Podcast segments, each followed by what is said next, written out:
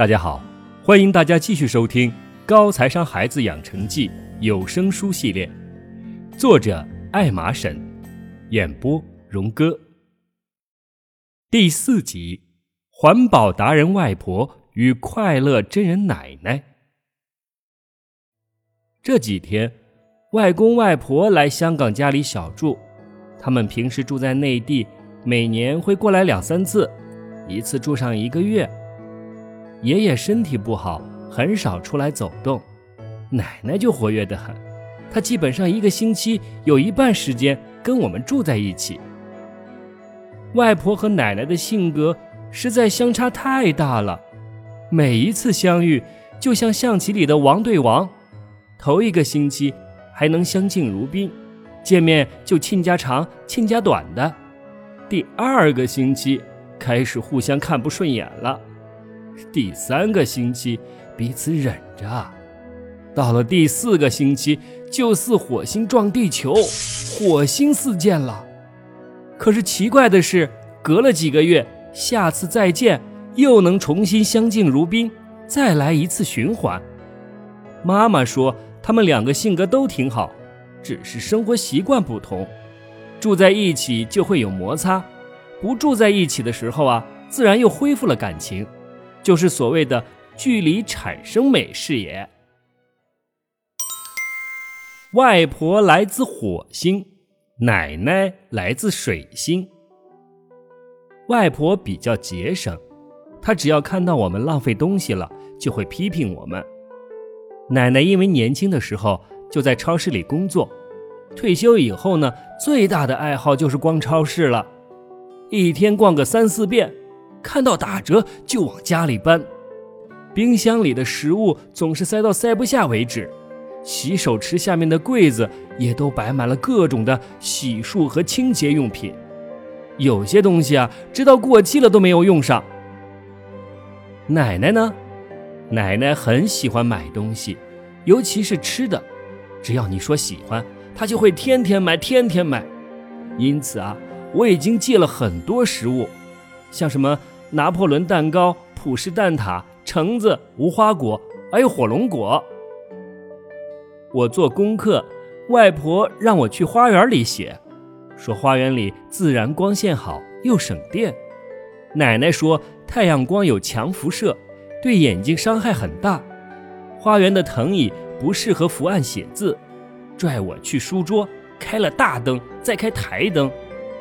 外婆说窗外的自然光。已经让房间很亮，把大灯关了。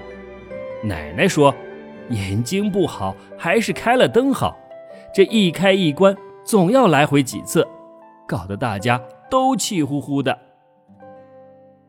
外婆舍不得电话费，每次必用免费的微信视频，即便对方信号不好，视频延迟又听不清楚，她依然坚持不懈。奶奶则喜欢聊电话。一包电话粥就要一个多小时。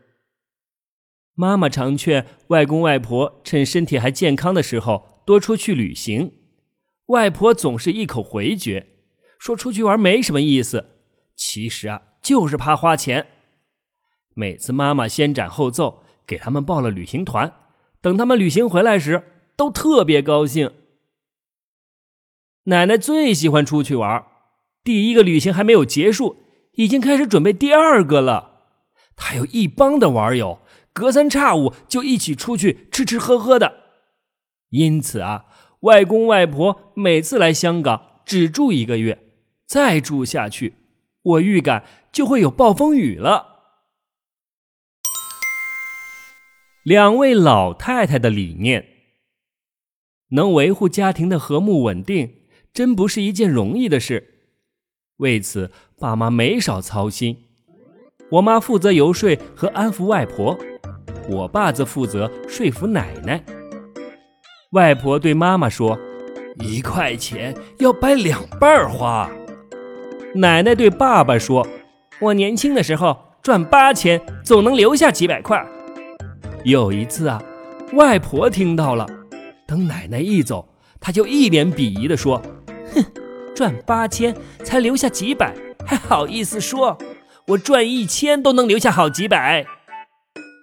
外婆对妈妈说：“一定要存钱，赚钱你不一定赚得到啊，存钱你一定能存下来。”奶奶对爸爸说：“存钱能存下多少啊？关键要能赚钱。”外婆对妈妈说：“省着点花，有钱的时候啊，要想着没钱的时候。”奶奶对爸爸说。赚钱就是用来花的，不然要钱干嘛啊？外婆对妈妈说：“我现在存的钱啊，以后都留给你们。”奶奶对爸爸说：“你们都有钱，我就不留钱给你们了。”外婆对妈妈说：“哎呦，我又存了十万，转给你啊，你要帮我理财。”外婆一个月只有一千养老金。我妈不给家用，因为给了家用，她也会原封不动的还回来。另外加上她自己存下的钱，交给妈妈去理财。她靠什么生活呀？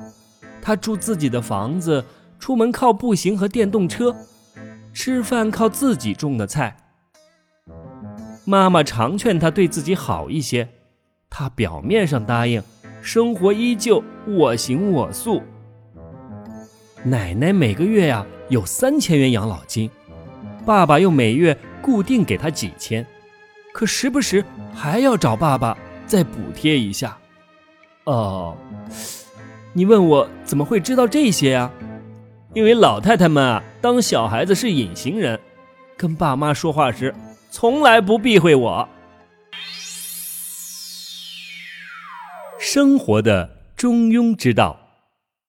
我悄悄地给他们两位老太太取了花名，一位是环保达人，因为你无法想象他能想出多少循环利用的好主意；一位是快乐真人，因为他坚持活在当下，天天无忧无虑，很欢乐。你问我支持哪一个？嗯，环保达人的日子，我肯定是不愿意过的。奶奶说的有道理，赚钱为了干嘛呀？不就是为了更好的生活吗？什么都不舍得买，不舍得用，人生哪里还有乐趣啊？可是外婆说的也对呀，有钱的时候要想着没钱的时候啊。而且自从阿杰家出了那档子事以后，我就已经下定决心要努力存钱，让我的被动收入越来越多。有一天能靠被动收入来养活自己，才能有选择去做自己喜欢的事情。我要在他们之间找到一个平衡点。爸爸最近在减肥，他以前太胖了，买衣服老是买不到合适的码。于是三个月前，他下决心减肥。他并没有像传统减肥那样拼命节食、坚持运动，他还是和平常一样。我也没觉得他和平时有多大不同，但是三个月下来，他居然减了三十斤。他的秘诀是调整饮食结构，从吃高热量、高糖分的食物改吃低热量、低糖分的食物。比如，他原来爱吃面条，以往经常吃油乎乎的炒面，现在呢改汤面或者汤米粉。他最爱喝柠檬茶。但点餐时会嘱咐多一句少糖。他告诉我，如果这不吃那不吃，肯定会坚持不下去，因为这样做违反人性。就算减肥非常有效，也会很快反弹。而他只是从一个极端向另一个极端靠近了一些。他说这是他的中庸之道。妈妈说。理财也要坚持中庸之道，因为理财培养的是一辈子的习惯，是人生长跑，不是短跑冲刺。如果什么都不能买，生活就会缺少品质，人生就没了乐趣。和减肥反弹一样，很多人节衣缩食一段时间后就放弃了，反而因为之前太过缺乏，一下子又买了更多。赚钱是为了让生活更美好，而不是让你成为金钱的奴隶。所以我们要在不过分影响生活品质的前提下，减少支出，为今后的生活做准备。草帽曲线。这天，妈妈正在准备讲课的课件，我看到 PPT 的标题写着四个大字“草帽曲线”，我便问道：“什么是草帽曲线啊？”你看，咱们每个人从妈妈肚子里生出来，就开始马不停蹄地向前跑，像一支离弦的箭，一去不回头。他一边说，一边在纸上画了一条长长的射线。就好像这条射线最后奔向死亡。我忍不住皱皱眉，我不喜欢听人说死亡，那应该是离我很远很远的事。妈妈在射线左边的三分之一处画了一个点，下面写上二十五岁，说：“你现在还是个孩子，每天读书学本领，一直到大约二十五岁，这是人生的成长期。”这段时间，你只会花钱，没能力赚钱，由父母供养你衣食住行。以后啊，你也将这么照顾你自己的孩子。我点点头，这是跨代轮回。等到你二十五岁毕业了，出来工作，就要赚钱养活自己，还会组建家庭，买房买车，生儿育女，赡养老人，还要为你以后的退休做准备。爸妈现在就处于这个阶段，这是人生的黄金期。这段时间，有的人赚钱多，有的人赚钱少；同样，有的人花钱多，有的人花钱少。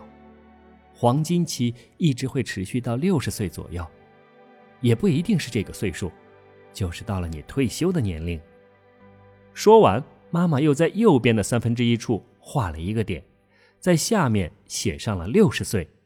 她说：“之后就是退休期了，年纪大了，不再工作了。”我又点点头，这是显而易见的常识。妈妈见我点头，继续说：“如果我们把一辈子需要花的钱画一条支出线，把我们在黄金期赚取的收入画一条收入线，这两条线与代表我们人生的射线正好组成了一个草帽的图案。”这就是草帽曲线，他笔下未停，画了两条弧线。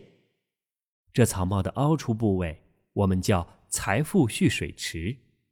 我们用这个蓄水池里的水支付我们日常生活费用，比如准备应急备用金、买房买车、结婚生孩子、养育子女、赡养老人，还为我们退休做准备。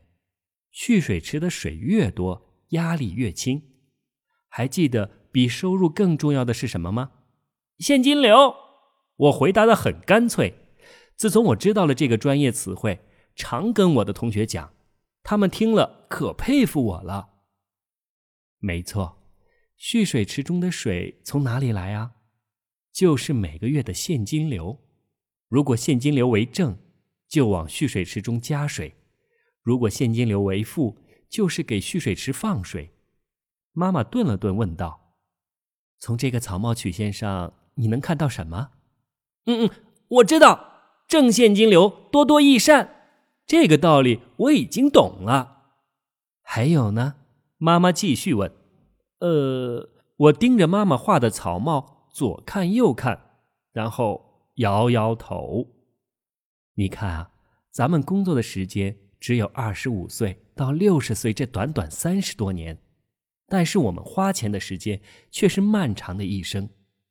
太婆婆如今已经九十五岁了，依然很健康。以后医疗更发达，我们的营养更好，平均寿命肯定更长。妈妈试图启发我，这说明了什么？嗯，还是正现金流多多益善。我红着脸小声说，实在想不到其他了。妈妈无奈。说明我们赚钱的时间短，花钱的时间却很长，可能有八九十年。因此啊，我们需要更努力的赚钱，更努力省钱才行，这样才能保证短时间内赚的钱足够一辈子来花，对吗？我点点头，咕囔道：“不还是挣现金流，多多益善吗？”妈妈不理我的辩驳，继续说：“哼 咱们理财啊，就是想办法让蓄水池里更宽更高。你的正现金流只是让蓄水池加高了，我们还要想办法让蓄水池加宽。加宽是晚一点退休吗？”我看着草帽曲线，挠了挠头。妈妈摇头说。那也晚不了多少年，等你年纪大了，身体不如年轻时健康，想晚点退休，公司也不要你了。那要怎么样才能把蓄水池加宽呢？我问。你看，当蓄水池宽到一定程度后，草帽变成了鸭舌帽。我们把这个曲线叫做鸭舌帽曲线。妈妈说，改变的方法不是依靠延长退休。而是在黄金期初期开始，不断用财富蓄水池的钱去购买可以产生被动收入的资产，其次才用于消费。等到了退休期，就由被动收入来继续供养你和你的家人。这样蓄水池就又高又宽，保证晚年生活质量不会因为缺钱而大幅下滑。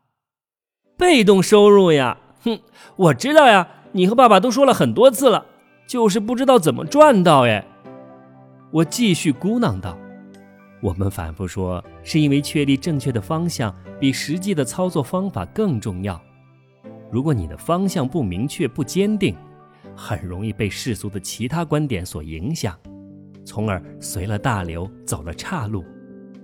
因此，在教你实战方法之前，我必须确保你已经树立了正确的目标。”坚定了理财的意识，妈妈说：“比如说，如果对于建立被动收入的目标不坚定，当同学们都在讨论去哪里玩、买什么新奇有趣的东西的时候，你就抵制不了诱惑；当你工作到了一定阶段，在职场上被升职加薪诱惑着，被上司和同事推动着，时时加班而心神俱疲，被周围的环境推着走。”就会忘记了工作只是收入的一种手段，赚钱呀是为了生活更幸福快乐。你太疲惫而忽略了曾经要建立被动收入的系统的目标，日复一日只是疲惫工作。妈妈说：“嗯嗯。”我用力点点头，在脑子里来回想了几遍，要建立被动收入的系统。期望就此深深地刻在脑子里。一边的外婆听到了我们的对话，走过来瞅了瞅桌上画着草帽曲线和鸭扇帽曲线的纸，对我努努嘴说：“去，跟你奶奶讲一遍，她的蓄水池是蔫儿的。”父母偷偷学，和孩子讨论身边的人是否可以找到。环保达人型和快乐真人型的典型，再次与孩子探讨储蓄和搭建被动收入的重要性。本节的故事就讲到这里，我们下集再见，欢迎你的收听。